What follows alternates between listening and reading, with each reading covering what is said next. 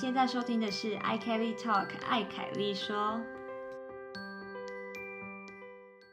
欢迎回到 i Kelly Talk，凯子说德国 Episode。Spy，我是 Kelly，我是子琪，嗨，好的，首先呢，要延续一下上周我们讨论的这个情侣的被子话题。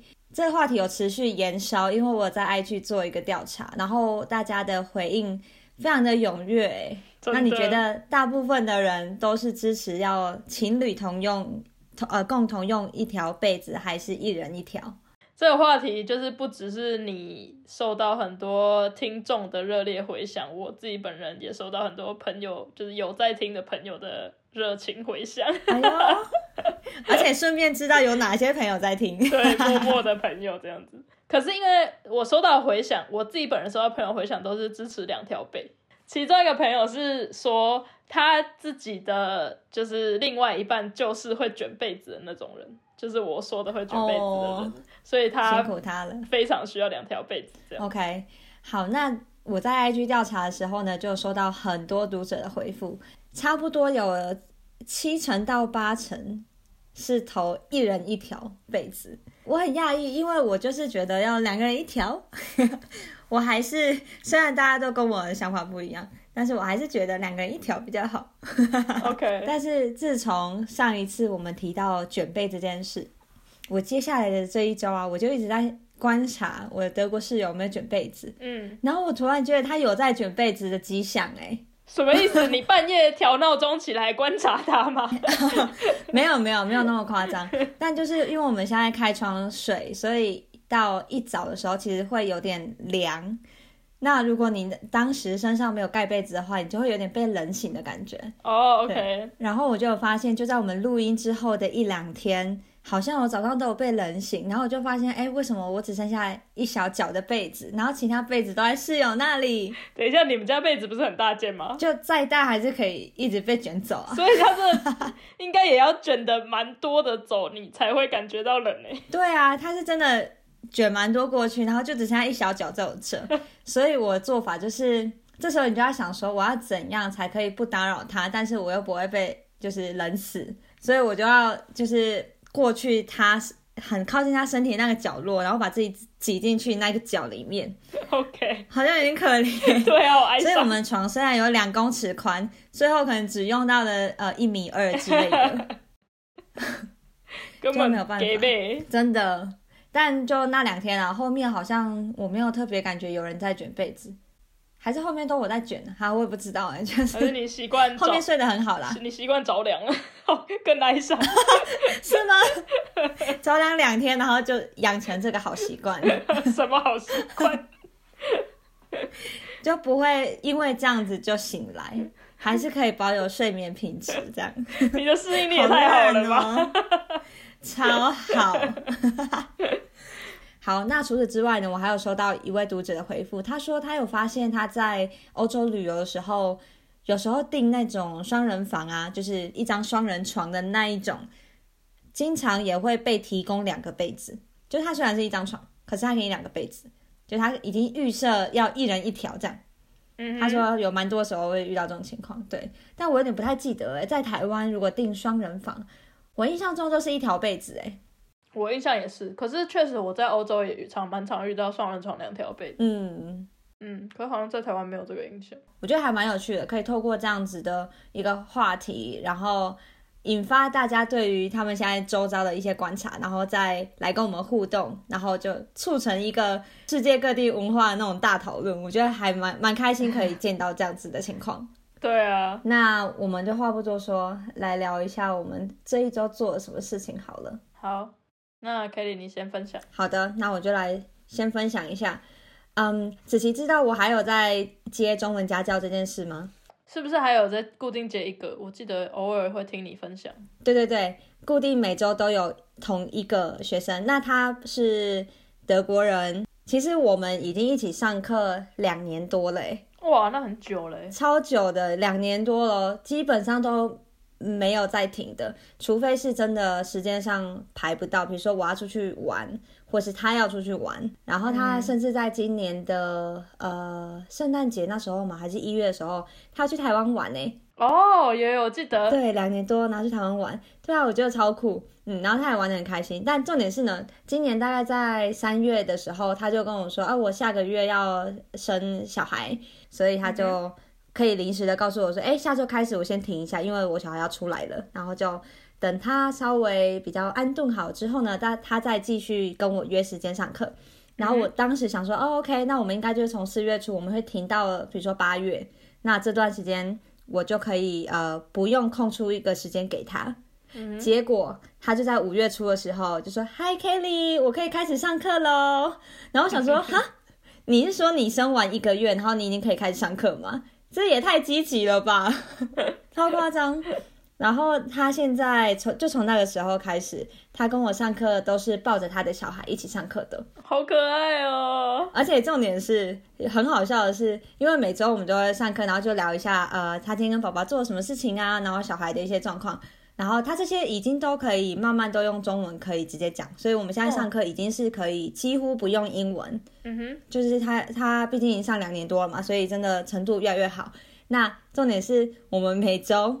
都一定会固定更新一件事情，就是哎，宝宝现在几公斤？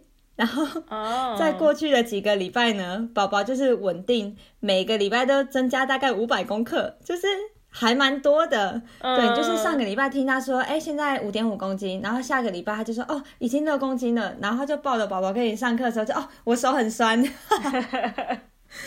就很好笑，很辛苦的妈妈，但真的也很积极学习的妈妈。对。而且我觉得，呃，我们一起上课应该也算是蛮蛮悠闲吧，对他来说，就是不是那种很，呃，哦，我明天要考试，所以我现在要坐在电脑前面很认真抄笔记的那一种，对，比较像是朋友在聊天。毕竟现在有一个小孩在旁边嘛，那如果他突然哭的话，那他就要安抚他一下。那如果说小孩要喝奶，他就会直接喂奶，然后我们就边上课，然后他就说，哎，等我一下五秒钟，然后他就弄一下那个。呃，因为他是亲喂，所以他就是弄一下，然后让小孩开始喝，你就听不到小孩哭声的，然后他就会说很好，小孩现在很安静，我们可以就是更好的上课。继续。对，所以我就觉得，嗯，喂奶这件事情对他来说并没有造成他嗯生活的一个什么很大的困扰，让他不能做什么事情之类的，就包含这种跟我一起上课，他也是可以就是。一边处理有宝宝这件事情或者相关的事情，然后一边上课。他没有因为这样子，然后就觉得说啊，那我应该要等到可能一年后宝宝可能不喝母奶或怎样的，我再开始跟 Kelly 上课。没有诶，他就生完一个月后就说他可以开始上课了。我那时候是真的很惊讶，对，但我也还蛮蛮佩服他的这种学习精神，真的对。然后呢，嗯，因为最近又有收到蛮多人来问关于线上家教的这些事情，那我跟我们的一些其他线上中文家教的团员们，在七月十四号有线上的聚会，那这是一个团员限定的线上聚会，我们会聊聊聊我们的一些教学的进度啊，遇到的一些事情啊什么的，所以想参加的人呢，可以先看一下我们的那个线上中文家教的那个课程，那呃，我觉得。担任线上中文家教有一个好处，就是你的时间啊、价格什么是可以自己调配的，就还蛮推荐可以当做一个斜杠的收入。那反正呢，有更多资讯就看资讯栏那边，然后有问题呢，大家就问我。嗯哼，好，我们上周日我们不是有见面吗？对对，而且我其实还先定了一个稍微晚一点的时间，就是我可能大概搭十点的车，而不是九点之类的，因为我想说哈，周日应该稍微睡晚一点。结果那一天六点多起床，为什么？因为那一天我们窗户是开着睡觉嘛，现在很热。那一天早上呢，就有一些什么呃苍蝇啊，还什么的就飞进来，然后就是嗡嗡嗡，超级吵，然后就完全的一直在打扰我。对，然后我就没办法，我真的就就醒来了。你们睡觉是窗户整个开吗？还是那种 keep？整个开。哦，整个开。我们是整开，对，而且我们是整个。整个房子的所有窗户我们都开着，让空气可以大流通，这样。哇！因为早上的时候很热啊，所以晚上就要靠晚上的时间让室内整个降温，这样早白天才不会太热。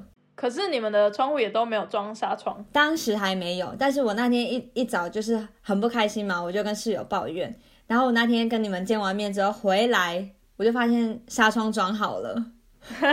效率也太有效率了吧？对啊，这个效率真的很不错哎。虽然说嗯我们家的床换成两公尺宽，这个也不是我讲的，但这也是有一点小效率。对，但这个纱窗可以说有效率，也可以说是因为我有小抱怨有苍蝇飞进来这件事情，然后 push 他赶快做这件事，因为他已经订了那个纱窗很久了，但因为我们生活中很多要忙的事情嘛，一直都没有把装纱窗当成是呃优先要做的事。对，但我那一天就抱怨，然后又因此而好早起床，对，所以他就赶快装一装。不过早起有一个好处，就是因为我其实这周就要考试了，所以我那天出发之前呢，我还有一两个小时可以读书。对，所以我那天早上他在旁边睡觉，我就在我书桌在房间里，我就开始在那边读书，然后读到呃差不多要去搭车了，然后才去跟人吃早餐。精神也还不错啦，虽然很一开始是真的就很不开心，因为那个 被苍蝇打扰，而且我跟室友抱怨说啊，那个苍蝇一直飞来我的那个脸附近啊，还是什么的，就超烦。然后他还跟我说都没有飞来我这啊，我就说啊都在我这啊。然后你知道他跟我说什么吗？他就跟我说，可能因为你你的脸太油了吧，靠，还是会不会讲话啊？真的。我刚刚本来还想说，哇，你真的是心好男人呢！一讲完沙上都转好，结果讲出什么话，马上大扣分，收回我刚刚的想真。的。然后我当下我也不知道我应该生气还是怎么样，因为我不知道脸比较油这件事情是真的会让苍蝇或是一些虫啊什么的更想要接近吗？这我真的不知道。你的反应也太科学了吧！你应该先去赏他一巴掌。这么情绪化吗？可我那时候已经完全醒来了。如果我还在半梦半醒之间，可能就是讲什么鬼话，就赏他一巴掌。哎、可是你们 家的纱窗是那种德国家庭里面那种贴在外面，就是撕不下来那种，不可移动那种。什么意思啊？不可移动啊？你说台湾可以左右推的那种？对对对对对，因为我到现在还是很不能习惯那种纱窗是，因为德国纱窗是你要去买一个很像纱窗的一个网子，就是你去那种包 market，就是那种建材行。对对，地方买的那种一盒，里面就是会有一个很大的一个纱窗的那种网子，然后你就要自己裁成你家的窗户的大小，然后它会给你很像魔鬼毡的东西，就是一卷魔鬼毡，让你可以贴在就是窗户的外面。可是它的缺点就是你不能移动它、就是你一旦贴上去之后，它基本上就是那个网子就一直在那里，拿掉之后就很你要整个再贴回去很麻烦，所以通常就不太会一直在那边把它移动来移动去。可是我就很怀念台湾那种可以移动的纱窗，你知道吗？对我我也觉得，为什么在这里没有那种？可能有，但可能很贵，所以我们目前可能还碰不到。对对对对对那你讲的这种魔鬼毡的这种呃设备，这种方案呢，算是最低标准，对啊，可以做到有纱窗这件事。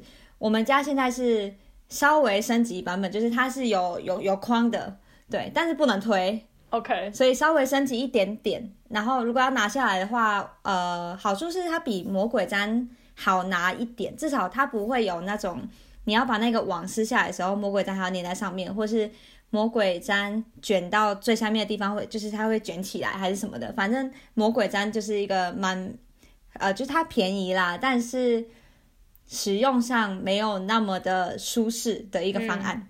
对，然后我们家现在买这个，它是一个框，对。OK，但是呢，呃，这次是第一次买这种试看看，所以其实现在只有一个窗户是有纱窗的。我们也是啊，因为这样有什么用啊？苍蝇不会从别的地方飞来吗？所以就变成说，我们每次只要开窗，尤其是晚上开窗，因为开晚上开窗的缺点就是家里有灯，然后外面的蚊虫就会趋光，因为趋光性一直要进来，没然后我们就，只能开那个唯一有纱窗的窗户。而且你知道吗？因为你们又住河边，对，所以蚊虫又更多。对啊，所以我也可以理解，如果你们半夜没有要全部窗户打开是为什么，对 可啊理解。对啊，所以就我们也不会，我们就习惯要睡觉的时候就会关窗。可是我们会在睡前，就是呃外面就是反正傍晚开始比较凉的时候，我们就会把窗户打开，开始让空气流通，嗯一直让它通风到我们要睡觉就关起来这样。我们目前的做法是，反正所有窗户都打开就对，然后我们房门可能也会关起来，所以就算有一些什么蚊虫飞进来，就他们也还会再出去，就没差，不会打扰到睡觉。那房间里现在是有纱窗的，一个有纱窗，然后另外一个窗户我们就会半开，就不要全开这样。那就好。就先这样试看看啦。对，这几天目前是没有受到蚊虫的干扰，所以还行。嗯哼，好，那还要跟大家分享一件事，就是我们昨天呢收到一个还算有点大的包裹，然后我就一看就哎，寄件人跟室友同姓，然后收件人又是室友的名字，我当下还疑惑了就是一两秒，但是我后来当然马上就反应啊，他们家寄来的。OK，结果打开之后还先看到一个纸条，就说请勿在不是花园的地方打开这一个包裹，所以我们就可以猜测它应该是可能里面有土啊，有什么东西的。嗯对，结果你知道什么吗？什么？他就是我们有跟他的爸妈抱怨说啊，我们上次种的那个豆子啊，那个叶片都已经被瓜牛吃光，因为我们太晚放那种防瓜牛的，有点像药，但是不是有毒那一种，对，太晚放了，结果就因为太晚放个一两天。我们原本已经辛苦栽培好的那种小苗，就差不多被吃光了。对，然后他妈妈就寄了一箱过来，要让我们再种进去，因为他妈妈反正就是一个绿手指，就是他种很多东西就对了，对，然后我们就觉得哇，太贴心了吧？对啊，超贴心。对啊，所以还蛮开心的。我们的那个花园就会突然从原本就是快要荒芜，有没有？然后现在就突然又有很多漂亮的叶子。那希望我们这次可以好好的照顾它们。好的，好，我要更新跟大家 update 的最后一件事情就是，我明天要去柏林。好好哦，羡慕。你是很喜欢柏林哦？嗯，我很喜欢柏林，你去很多次了，对不对？蛮多次的了，就是每次去都非常的珍惜在那边的时间。蛮好的。我上一次去柏林啊，超久以前呢，好几年前，绝对是 Corona 之前。花了真的很久。超久的、啊，然后一直都找不太到什么机会可以去。毕竟柏林对于我们这边来说超远的，一个差不多快要对角线。对啊，我搭火车要搭火车要五个五个半到六个小时吧。嗯哼对，但这次刚好有机会可以去，然后我就会待到下个星期五，哼然后才离开柏林。对，所以我还蛮期待这次在柏林会发生的各种事情。所以意思是下个星期的录音，我们就会听到你分享一下你在柏林的所见所闻。没错，希望我们有一些在柏林的听众，如果你真的在这一周也有空，然后想要一起吃个饭什么的话，也许有机会哦。因为我目前呃主要先排工作的事情嘛，那还有一些呃有空闲的时间，也许可以一起做什么事情。我在想说要不要带攀岩鞋去，诶，我想说可以去看看柏林的那个攀岩馆怎么样。嗯好啦，那就我就希望明天搭车呢是一切顺利，不要太多 delay，因为车程路途已经很遥远了。真的，这很重要。好，那我的部分差不多这样啦。子琪呢？好，那换我分享一下这周。你不觉得今年六月超热的吗？至少到昨天以前，对啊，连续一两周都超级热的，没错就是那种三十度左右，甚至有时候到三十二度那种超热的天。是有什么特别原因吗？我现在很好奇，你是要讲什么？没有没有，我想要讲的是，只要天气一热，我就很想念就是台湾的那个什么手摇饮或是冷泡茶之类的东西，因为我觉得在德国很难喝到不厚重的饮料。哦，冷的饮料的冷饮，你不觉得吗？就是如果讲到喝冷的东西，我就会很想念那种，比如说台湾的无糖绿茶或是那种东西。嗯哼，啊、我懂你意思，因为在这边你可能要点个 ice chocolate 的这种，对我就是想讲这个又有冰淇淋。对，就是呢，我前几个礼拜跟一个朋友约，一个台湾朋友，他刚去年九九月、十月刚来德国，开始开始念书这样子，嗯哼，然后所以对他来说，他是就是很新的德国的，就是新著名这样，所谓的新著名。OK，对，然后前几周他就约我去外面的那个咖啡厅喝咖啡，然后那时候已经开始热了，他就跟我说，哦，我很想要喝个冰咖啡，然后呢，他就看那个 menu，然后他就看到 ice 咖啡，他就说好，我要点这个，然后因为我就跟他说我要点一个 ice 咖啡，他说哦，我刚好也要点这个，我要喝冰咖啡，然后呢，我马上就意会过来，因为我就跟他说。可是我跟你讲，就是这里的 ice 咖啡跟你想象的冰咖啡是两个不同的事情哦，不是因为它是、虽然翻译好像是冰咖啡，对对对，虽然翻直翻是冰咖啡，可是不是你想象中的冰咖啡，因为我就是曾经遇到这样子的状况，就是我以为它是冰咖啡，然后我想象中的冰咖啡就是在台湾那种，你知道就是。冰的黑咖啡顶多加个牛奶，他就跟我说，所以是什么意思？我就说，就是它上面会加一大坨的鲜奶油，然后可能里面还会有一球冰淇淋。然后他听到就说，那我先不要点好了，我先看你点。结果我的 ice 咖啡就来了，然后就真的是就是那种你知道用一种很高的玻璃杯子，就是大家如果有点过 ice 咖啡，就是很传统德国的 ice 咖啡的样子，里面会有一球香草冰淇淋，然后上面有一大圈好几圈的那个鲜奶油这样子。那我有个问题，好，你问。我有个问题是因为我本身不喝咖啡，所以这两种对我来说都没有到很有吸引力。你可以稍微讲一下这两种喝起来的口感或什么的，或是你们的预期到底是喜欢哪个？在我们的观念，就在台湾，如果你尤其是很多人他习惯喝那种无糖茶，或是那种冷泡茶的人，还或者是冰咖啡的人，他就要喝，他要喝了咖啡是冰的，可是他要的是追求是无糖或者是就清爽感，而不是我已经想要清爽，然后我还要再加一大坨的奶油在上面，鲜奶油在上面，对。对，所以他看到我 ice 咖啡的时候，他就傻眼，他就说还好我没点，然后他就点了一个热咖啡，就是很正常一般的那种黑咖啡，然后他就这咖啡来的时候就在那边冒烟啊，可是很热，他就说。我等一下好了，我等它冷我再喝。但他就说还好，他宁愿等，就是他宁愿点热咖啡，就是一般的黑咖啡，然后等它冷一点他再喝，他也不要喝上面一大坨奶油的冰咖啡，因为对他来说，他冰咖啡追求的就是清爽，他就是觉得很热，他需要清爽。结果来上面一大坨奶油，下面有一大坨那个香草冰淇淋，他就真的，一看了就觉得啊，我的肚子就很有负担那样。我觉得这个概念也有点像，如果你在德国想说你要点一杯冰的乌龙绿，结果来的是就像超级厚的奶盖绿，对。因为上面就是很很奶，然后可能有冰淇淋这样，超厚超甜。我记得我刚来德国的时候，刚来的前几年也是有一个，就是第一次夏天很热，那时候有热浪的那两周，我我也是第一次去那个超市买那种 ice tea，然后就很开心说，哇，德国也买得到那种 ice tea，就是你就自己买那种超市的那种 ice tea，然后带回家冰，然后冰的时候就可以倒出来喝嘛。结果一倒出来喝，甜的要死，我真的气死哎、我想说，我就已经快热死了。冷的对啊，一点都不解渴，越喝就越渴，这样子超神奇的。它应该是有点像那种雀巢，对，雀巢什么柠檬红茶，对对对对对对。然后真的就在超市，你只能买到那种就是无爆甜的那种假的茶类，假的水果茶。没有办法买到冷泡茶哎、那你你家有了？你家有茶叶吗？还是怎样？我有啊，我有，可是就变成你要自己自自制这样子啊，就是不会像台湾那么的方便，你去家里对面的便利商店就可以买什么无糖绿茶啊，或什么红茶，什么各种这样子。对对，好，那你要不要给大家一个建议？如果初来乍到，就是刚来到德国的人，他的夏天，你觉得他们可以有用什么样饮品来消暑，或是他们应该要应该要怎么样避免踩雷？哦，这没有办法建议，这就是你就是要预设在德国，除非你点的是很一般的咖啡，就是比如说黑咖啡，或是卡布奇诺，或是那种就是很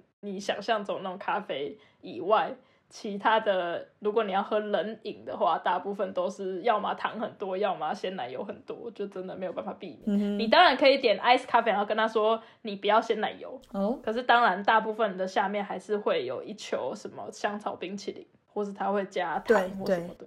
对，所以还是我觉得很难完全避免喝到有糖的饮料这样子。嗯哼，这有点难，对，对，然后所以呢，我这两年开始就每次回台湾的时候会自己带那个冬瓜茶的茶砖回来，哦，真的、我觉得很适合夏天。对，哎、我下次也要带，我从来没有带过冬瓜茶茶砖，对啊。尤其是现在越来越热我今年夏天就喝的比之前多很多，我觉得，因为今年六月就开始热这样子。当然，就你就可以自己调整甜度，如果你不要喝那么甜，那你可能就煮多一点水。你会一次煮很多，然后冰起来吗？对我也我我是会这样，嗯哼，就是终究还是回归在台湾有的东西。台湾味，这没有办法哎，我觉得这已经是升值在我们的那个心中，没有办法被取代、被改变。或或是如果有任何在德国的大家有发现什么德国的饮料冷饮可以有类似我们无糖茶的那种概念，就是认真正的清爽的话，也可以告诉我们。欢迎大家给你建议。对，然后另外一个想分享这周做的事情是跟 Banner 去参加他的大学朋友的生日 party，就他的有一个大学朋友，嗯，今年我们参加生日 party 大多都蛮盛大或者是蛮多人的，因为我们。刚好在三十的这个三十岁的这个时候，三十而立，对对对，所以就是对德国来说，生日本来就是一个很重要的活动，然后三十就是温德格波彩又更重要，之前已经说过好几次了，嗯哼，所以对，所以我们近这几年，哎不不是这几年，这一年参加的这些生日 party 都是要么很盛大，要么就是蛮多朋友会去的这样，然后这个朋友他的出生地。离 t u b i g 蛮近的，这样，所以我们就也蛮方便搭火车，然后再骑一段脚踏车就可以到他家，就是一个蛮乡下的地方。对对对，那同时也很施瓦本的一个地方，就是去的时候，好像除了我跟 Banner 以外，其他的人都是这附近的人，这样，嗯，就是很明显，大部分人都有 Schwabish 腔，所以也就是说，他有很多朋友就是从小到大一起长大的。对对对，很多人是他的可能，比如说什么中学同学啊，然后或者是大学同学就 ban 了嘛，还有另外一个另外两个人也是大学同学，然后大部分都是附近的人，就是很 local 的一个 Geburtstags party 这样。那你在那边听他们的施瓦本腔，你觉得怎么样？大部分人我都听得懂，就是没有到很夸张。可是有一个人他的腔特别的重，就是他的年纪跟我们一样哦，可是他的腔特别的，就是他真的讲话，我可能有八十趴我听不懂。他的枪这么这么重，而且是连 Banner 有时候都听不太懂他在讲什么。对，那就不是我们的问题啦。而且对，然后他们还会调侃 Banner，因为 Banner 是北威州的人嘛，然后北威州他他的出生地那边是没有什么方言的。对，然后他们就会就是一群施瓦本人就会调侃 Banner 说，他就会叫他讲一个施瓦本的一个很重的施瓦本腔的一个什么谚语还是什么。然后 Banner 又是个脸皮很薄的人，就一直不想讲，然后就觉得很烦。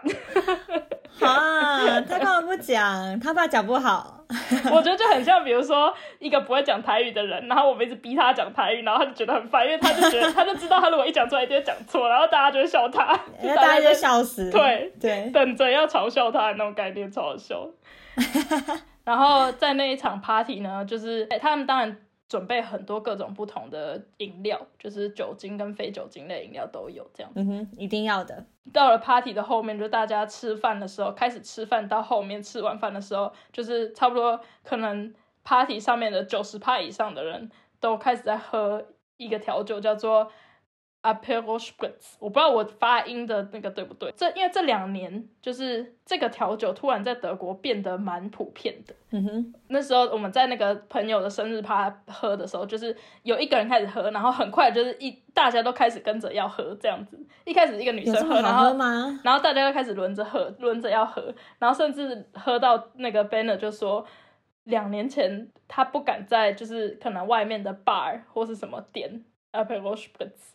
可是现在就是为什么到处都在流行？这跟他脸皮薄是不是又有关系？我觉得是一方面是他说确实，尤其是这一个酒精饮料，不知道为什么在这两年就是变得在德国很流行。它就是一个。一杯就很很橘的调酒，你一定有看过。有，然后通常里面会有一个就是柳橙类的东西，就插在那个杯子上，或是放在里面这样子。对，那个意象要有。对对对，就是一个意大利的开胃酒，就是你如果走在路上看到有人在喝很橘的酒的话，那通常就是那个 Apple。就是那个。对哦，一方面是我刚刚说的，确实这两年不知道为什么从意大利流行上来德国变得很流行。另外一方面是。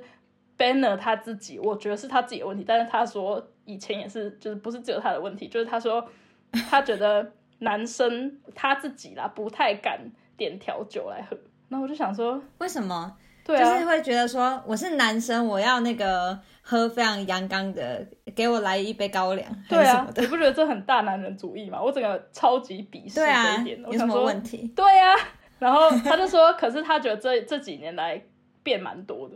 他觉得至少在他年轻，可能比如说五年、十年前，确实在路上很少看到一群男生他们会点调酒来喝。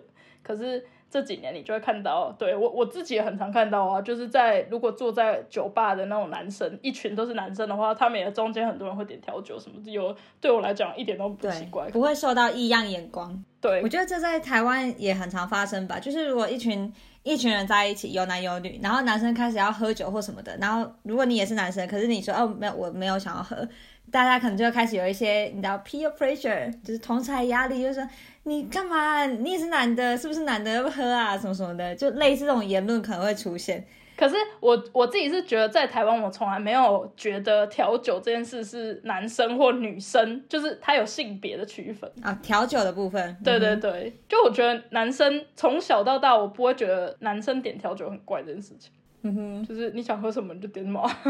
嗯哼。对，所以对我来说，我自己就是最后的原，我就是把归归咎这个太大男人主义这件事归咎于 Banner 他自己本身，因为我当然不能帮，就是替他帮其他的德国人发声。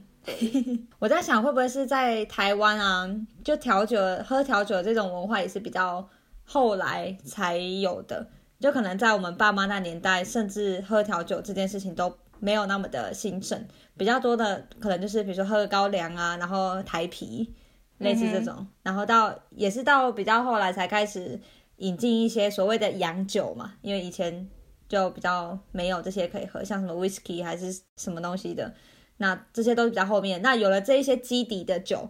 才开始有调酒的文化出现，所以，嗯，但其实 Ben 的刚刚讲的这个，就是男生不太敢点调酒这件事情，我之前住在还在杜宾根的时候，有跟室室友们讨论过，其实也也有一些男生是觉得说，某一些调酒他们不敢点，他们就觉得太女生。尤其是那颜色就是粉红色什么的，他就不敢点。我想说，有差吗？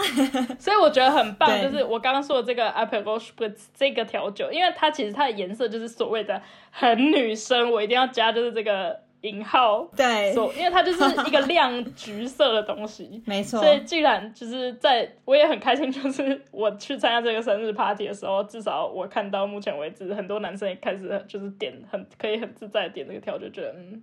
你们终于没有什么性别的问题，没错，就是每一个颜色大家都可以适用，没有什么男生颜色、女生颜色，没错，没错，对。对。然后最后分享的是一个我们在那天生日趴的时候，也在当天有讨论到的一个话题，就是嗯，上个礼拜就是《经济学人》发表了最宜居城市的一个排行榜这样子，嗯哼。你是要说德国有谁有上榜吗？对对对，我现在想要讨论是针对德国这样子，就是针对世界其他地方的话，我就先不讨论。然后第一个我要讲的是那个法兰克福就掉出了十名以外，他好像在去年是就是在十名以内。哦？发生什么事？就是现在不宜居了吗？报告的上面是写说因为。主要是因为治安的问题，OK，安全性上面的话，法兰克福在安全的稳定性上面有小幅的下降，然后有一点是就是对恐怖主义的那个风险，就是大家对这个哦风险增加，对不安全感有提高这样子，嗯哼，对，然后其他的德国城市都很遗憾的也都下降了，比如说法兰克福就往下嘛，到第十七名。然后柏林也在第十七名，柏林也是从十三名降到十七名。然后还有一些就是大城市，我们所知道大城市慕尼黑啊、汉堡啊，还有杜塞道夫都名字也都往下降，这样。OK，只有一个城市就是很难得的在这一次的 ranking 上面往上升，而且呢，甚至上升到它的上升幅度是在就是前十名上升幅度最高的里面，它在这个。这十个城市里面是哪一个城市？是我们平常会听到的城市吗？对，而且离我们很近的一个城市。不会就是我们现在住的地方吧？呃，不是我住的地方，也不是你住的地方，可是我们中间的一个地方。你说斯图加特？对，你可以想象吗？算是我住的地方啦，我会这样说。哦，对啦，毕竟我都往那跑。对。哈，斯图加特大幅上升哦。对啊，超怪的吧？是因为因为我们住在这都不觉得它多好。对啊。而且他上升的名次，他往上了，呃，十三名，来到第二十五名。会不会是因为之前太差了？可是我就像你如果第一次考试 考零分，你就可以很快的考到六十分，就是会上升六十分。可是因为我没有那个感觉，他有厉害到在一年内往上升十三名。对，所以我也很意外。司徒的原因是一个很奇怪原因，因为我们看了之后，我跟 Ben 都无法理解这个原因到底是什么。他说原因是因为司徒上升的原因是因为呃，他解除了很多呃那个疫情当初的很多限制跟很多规范。啊然后我就想说什么意思？所以其他地方都没有解除吗？很严格，对啊，其实因为大其实今一直到今年，大部分的规范全部都解除，只在全德国，对啊所，以我们完全不懂这是所以为什么会是这原因？但其他原因还有另外一个主要原因，是因为的它延伸的原因就是师徒在医疗这个方面，医疗体系算蛮好的。哦，OK，我知道师徒家的是有蛮多大医院的，对啦，就是详细他没有说怎么样，可是就是在他的那些原因上面，嗯就是医疗方面，就是只是让师徒的那个上升幅度蛮快的一个主要原因之一。你刚刚讲说，你刚公布是师徒加设的时候，我还想说，哈，这一年明明就各种火车 delay，然后火车站就各种施工啊，什么什么的，应该应该是要那个下降幅度最大吧？所以我也是看到的时候也是傻眼啊，就是真的住在、啊住在这附近的人没有感觉到，嗯 why？对，不过我最近因为刚好呃，因为别的计划，所以呢有机会跟很多在斯图加特的居民聊到天。其实蛮多人是真的都有跟我说，他们蛮喜欢斯图加特的。那蛮多是外，我刚好跟蛮多外国人聊到了，然后他们都还蛮喜欢斯图加特，所以想要就是留在这里啊，在这边工作啊，然后这里的呃也有城市的生活啊，然后可能去想要有大自然的感觉，也不会太远，因为斯图加特本身就是也是有山的地方。对，嗯所以好吧，可能我们也许是小众啊，就是 他如果做个调查，也许很多人他真的就觉得哎、很好很好这样，对啊，所以我们不该我们不该质疑经济学人的调查，他应该是调查的很很正当正确。嗯我觉得也主要另外一方面也是每个人或者是在这个调查里面，他可能呃他考虑的因素跟大家的因素都不一样。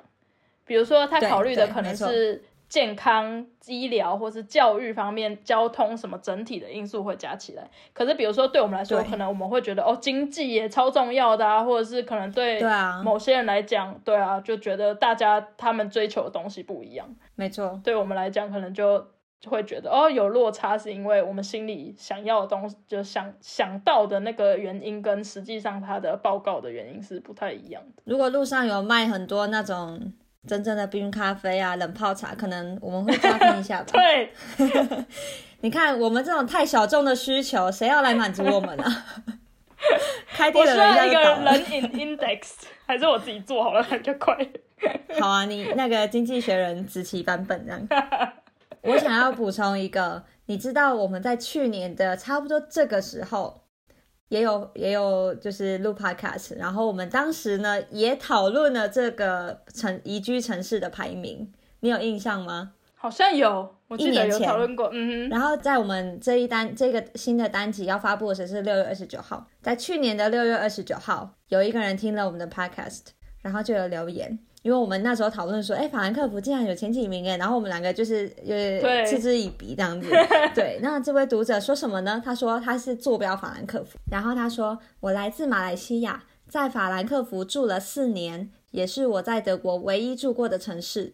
我个人认为这个城市的确适合外国人居住。城市小，骑行方便，有捷运，有河道，散步也可以骑车。冬天不冷，夏天还好。重点是要买什么，大概都可以买得到。亚洲餐厅也特别多，亚超也有几个。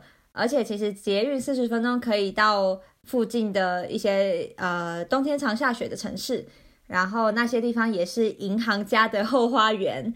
对德语不好的人呢，我觉得在这里的外国人比德国人多，英文也比较可以通行，因为外管局的人员竟然偶尔也会冒出几句英文。当然，这里的风景呢就没有德国其他地方美丽。就是感谢这位读者在一年后，我们又把他的那个留言，就是终于有机会念出来。嗯我觉得他当时讲的也对，就是以他身为外国人在德国的法兰克福住起来的感觉，哼，我觉得还蛮好的，很感谢他的留言，因为我们没有住过法兰克福，我们不知道身为外国人在那里住的感觉是什么。对嗯对，，所以他那个时候他的留言呢是希望可以去支持这个呃法兰克福在这个排名前排名里面是呃有他的原因的。他是支持这个论点的。好的。不过今年下降了，我觉得治安的问题哦，我们应该在那一集也有提到，呃，尤其是法兰克福的火车站前面呢，对啊，那一条路，我是觉得天黑了就不要在那边走。嗯，对，就是我想分享给大家一下关于今年最宜居城市的德国的城市的部分，然后也欢迎大家，如果对你居住的城市，如果你的城市有上榜，然后你觉得哦这个这个榜单也太不符合我住在这边的感觉了吧，也欢迎跟我们分享。对，或者是你觉得为什么我的城市居然没有上榜，也太不准了吧，也欢迎告诉我们。对。想要为你现在住的城市平反一下的，可以留言，一样你就写你的坐标哪里，然后你觉得你城市宜不宜居，为什么？对。不过我觉得真的就像你说的，每一个人生阶段，你想要的生活品质是不同的。对啊。嗯，就像我们现在可能还不会去考虑说，哎，附近的幼稚园啊，有没有位置好不好抢啊，便不便宜啊什么的。可是可能几年后我们会开始考虑这件事情，嗯，这个就会纳入我们对于生活品质的考量之一。但这个就真的是随时都在呃更新，因为想法会改变，你生活的呃方式什么也都一直在改变。没错。好，那我们最后来分享一下德国奇闻异事。你刚刚这个还蛮奇闻异事的，我真的是没有想到斯图加特是那个成长 成长率最高，就是进步幅度最大，完全没想到。我也没有想到，所以我才特别想分享。好，那我来分享一个新闻，意思是我今天看到一个新闻。我们一直以来都会说德国人口多少嘛，我一直脑海里记得的一个数字就是八千三百万。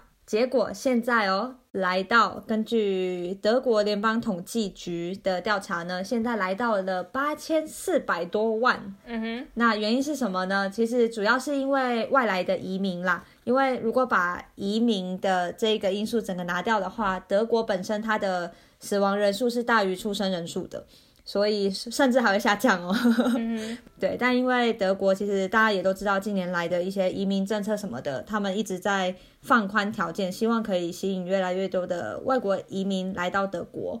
那再加上，嗯，这一两年因为有乌俄战争嘛，所以也有蛮多乌克兰的人过来到德国，那也为这个数字就有嗯增添。对，所以德国现在的人口呢，就真的创了新高，大概在八千四百万左右。这个新闻我也有看到，然后今年真的很多，一年内就多了超过一百万人口，其实很惊人呢，超多。对我都不知道他们要住哪里啊，就是开始在想这个问题。对，然后新闻我我那时候看新闻，因为我是看电视新闻，他就是有直接讲最主要原因就是因为乌俄战争，就是嗯，因为战争，所以从乌克兰来的移民今年。特别在今年一年内就是变很多，所以这是一个对对导致今年的人口幅度上升那么高的最主要的原因。这样，其实除了乌克兰人，其实也有一些俄罗斯人，他们没有想要继续待在那里，嗯，或是饱受战争之苦的人呢，他们也有一些是有来德国的。对，没错。那现在移民变多呢，当然对于政府方面就有很多的政策啊什么的都要更新。对，那我觉得在。整体的德国社会内部，人跟人之间就也会有很多的冲突啊、矛盾啊，就是很多东西还需要继续持续的被沟通，然后讨论。对，因为毕竟不同文化，甚至两两个人可能不会说互相彼此的语言的话，那真的会有蛮大的沟通障碍。那整个价值观可能都不同，那这些人到底这一群人要如何好好的在德国生活？这真的是。德国政府跟德国住在德国人的一大挑战。嗯哼，好的，那我们今天的分享就到这边喽，我们大家下周见，感谢大家收听，拜拜，拜拜。你喜欢我们今天的内容吗？别忘了留言告诉我们，或者是给我们五颗星的评价。你也可以透过 IG i Kelly Talk 来和我们聊聊你今天听完的心得哦。